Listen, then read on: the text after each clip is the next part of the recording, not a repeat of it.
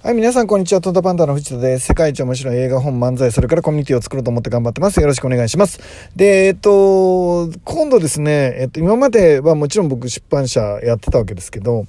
えー、今回本当にね、えー、取締役も含めて全部自分だけっていう、えー、自分が勝手に自分の好きなタイムで好きな本を出せるような体制を整えるために今出版社を作ってるんですけど、まあ、今日もあの税理士さんとちょっとお話をしながらそれ進めてるわけなんですがね。その第1回目の作品は当然僕のあの本から入ろうと思うんですけどその時に、えー、セットにしてですね僕がもうこの地球上で一番気に入ってるノートがあるんですけどそのノートをあのオリジナルノートにしてですね、まあ、自分の会社かロゴかメッセージかなんかを印,、えー、印刷してカフェに持ってても恥ずかしくないようなあのそんななんていうの？意識高い系っぽいノートにはしないようにしながらちょっとセンスよくですね、えっ、と、僕の大好きなノートを作っていけたらいいかなと思っています。今デザインとかもそろそろ始めなきゃなって考えてるとこですね。で、えっ、と、来年6冊出る本のいくつかはそれをおまけにつけたり、あるいはセットで販売したりっていうのをしていこうかなと思ってます。本当にいいノートなんですよね。めっちゃめちゃいいんですけど、皆さんどう思うかなえっ、ー、と、早く皆さんに届けたいなと思っています。えー、楽しみにしてきてください。本はですね、本当皆さんの心をえぐるような本を今作ってるので、えー、もう皆さんが人生ですね、もう、ここまで開けていいのかっていうぐらい今開けてますけど、でも皆さんの心臓をつかまれて、あの握りつぶされたぐらいの衝撃を受ける、まあ、そういう本をですね今あの言葉の刃を研ぎながら作ってるとこですね。あの楽しみにしていてください。えっと1月ぐらいにはもうお手元に届くような形にしたいなと思っています。でえっとそんな中でですね、えー、今日お話したいっていうことお話したいことは、えー、一度でも力んだやつじゃなきゃ力の抜き方なんかわかんねえんだよっていうテーマでお話したいと思います。まあどういうことかっていうとですね、まあいろんな仕事をしているとよく特にですね、若い子とかがですね、そんなに力んでどうするんですかってそこまで私できませんみたいな、えー、ことを言うんですね。私は私のペースでなんてとぼけたこと言う方もいらっしゃいますね。えっ、ー、と、全然構わないですけど、それはそれぞれのあの人生があるんでね、ただ、えっ、ー、と、事業に関して言うとですね、何か、えー、他の人と競争しながら何か結果を出していくなんていうことで言うと、私は私のペースでなんていうのは許されれないっていうことですね。え、どういうことかっていうと、私は私のできる範囲で、私は私のペースでって言われる人は、まずですね、今の自分でもできる範囲に目標設定をしているっていうことですね。えー、つまりそこにはですね、成長っていう概念がないんですね。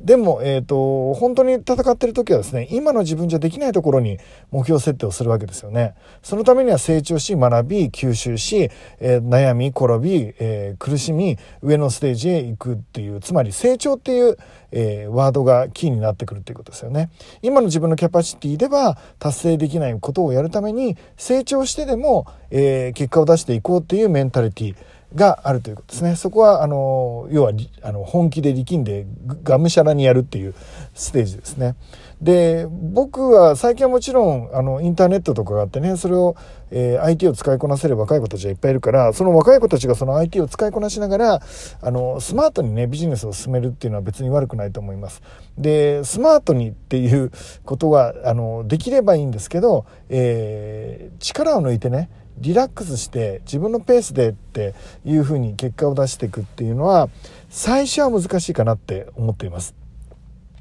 えー、どういうことかっていうと僕の今までの経験からすると一度でも力んだやつじゃないと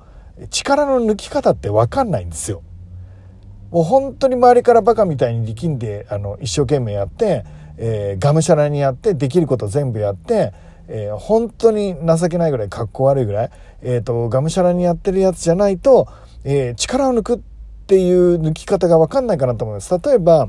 えー、スキーだったら、えー、ぼガッチガチに硬くなりながら暴言をしていくうちにだんだんシテムダウン、えー、ウェーデルンっていう風に、えー、技術が力が抜けてきますよね、えー、野球だってなんだと思いますけど最初投げる時は力んで投げるんだけどだんだん力を抜きながら無知のように投げれるピッチャーなんていうのがいるかもしれないですよね。ゴルフなんかもそうかもしれないですね。最初はどうしても力んじゃうんだけどそれがだんだん力まないでできるようになってくるとさらに次のステージに行けるっていうことです。でね多くの特に若い子たちなんか最初からあのー、リラックスした状態でね結果を出そうとすることがあるんですけどそれはですねえー、力が抜けた状態ではなくてうん、要はね脱力かな。だらっとしてる感じです。スタートから力まないでスキーってできないじゃないですか。最初から力まないでピッチングなんかできないし。えっと、多くの人たちがあの力むんですよね最初。でだんだん力んで力んで力んで限界まで力んだ人が、えー、がむしゃらにやってがさつにやってできることを本当に情けないぐらいもう大量行動をしてそれで、えーと、やっとここはいらないここはいるみたいな要領が分かってくるっていうか仕事の力が抜けてくるっていうことが、まあ、流れなんじゃないかなって思っています。だから今、あの僕もそうですし一緒に経営してる方なんかがね本当に軽々と成功したいみたいな感じのことを言われて楽して、まあ、いわゆる事業を成功させようっていう人がいるんですけど、あのもう慣れ親しんだね大体自分が力の抜きどころが分かるような仕事だったらいいと思うんですけどそうじゃないでそれをやっちゃうと本当に情けないような感じになっちゃいますね。あのまあヘラヘラそれは危ないでしょみたいな感じのビジネスになっちゃうんじゃないですかね。なので、えーと、僕はですねまずは、えー、本当にね、えー、リラックスのした力の抜いた、えー、しなやかなビジネスをやりたいんだったらまずはガツガツやるしかないよって、えーと、うまい具合にね優先順位をつけて、え優先順位の高いものから綺麗に仕事をこなしていくっていういわゆるエリートビジネスマンのなんかビジネス書みたいなことが僕は経営では成り立たないんじゃないかなっていうふうに思ってます。えー、優先順位なんかつけてられないひらめいたものを片っ端からやる時間がなかったら睡眠時間を削ってでもやる、えーと、最初はねそういうのが必要かなって思っています。でえっ、ー、とそれがね辛かったらもう経営者やめた方がいいと思うんですよね。えー、それがですねハマっちゃってる状態集中しちゃってる状態楽しんじゃってる状態、えーと、事業ビジネスっていうその経営っていうものを遊びとして人生の遊びとして思いっきりハマれてる状態そんなものができたら基本的には、えーと、ビジネスって成功していくのかなって思っています。えっ、ー、といろんな人がねもちろん僕もそうだし僕はもともと器用じゃなかったから子供の頃から何をやるのも不器用でした。えー全然泳げなかったし全然ゲームもできなかったし全然スポーツもできなかったし最初はもうほんと誰よりも下手くそっていうのが僕でした。でも僕はその中でハマりながらですね、えー、大好きなものはちょっとずつ、えー、いわゆるその世界での偏差値を上げていったっていうことだと思うんですよね。仕事も一緒だと思います、えー、今度の新しい仕事を今チャレンジしてるわけですけど、えそんなに僕がうんなんだろうスマートに事業を成功させてきたことはありません。でおそらくこれからもそんなにスマートに成功させることはできないでしょう。なぜならばいつも新しいものにチャレンジしてるからですね。いっつも、えー、スキーやってる感じですかね。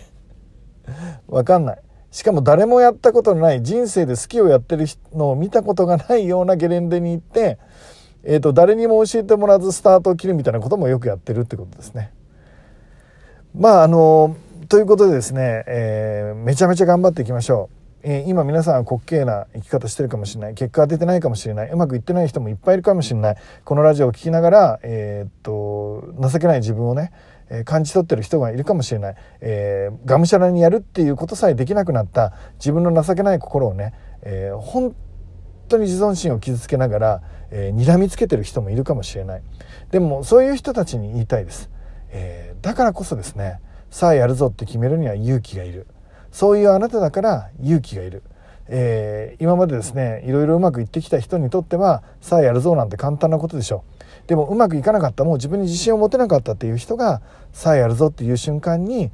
そこにですね人間の本当の美しさそして人生の栄冠があるんじゃないかなって思っています。えー、ぜひ、まずですね、力を入れて力みまくって、バリバリやって動きまくって大量行動やってみんなに笑われてバカにされて無駄なこといっぱいやってそれでもどうしても叶えたい夢に向かって前に進むことによってある時僕らは次のステージに行ける。まるで、えーと、スキーがですねずっとできなかったことができるようになった、えー、いろんな技ができなかったのにできるようになった。けん玉がずっとできなかったのにできるようになった、えー、縄跳びができないよ二重跳びができなかったのにできるようになった。その瞬間をですね一緒に味わいましょう二重跳びは何回も何回もやっていっぱいいっぱい失敗して、えーと、足にぶつかって転んで、えー、引っかかって、えー、冬場やったら足が痛くてそれでもある時飛べるようになるじゃないですか。その瞬間をなんで大人になってから味わおうとしないんですか？一緒に味わいましょう。ということで、えっとね、今日はちょっと録音時間遅れちゃって申し訳ありません。えー、今日もあと夜、夕方だからね、もうそろそろ、あの夜になってくるわけですけど、太陽が沈んだ後の今日一日をですね、えー、すっごい楽しい一日にしてもらえたらいいかなと思ってます。えー、それでは、え、今日も一日楽しんでいきましょうさよなら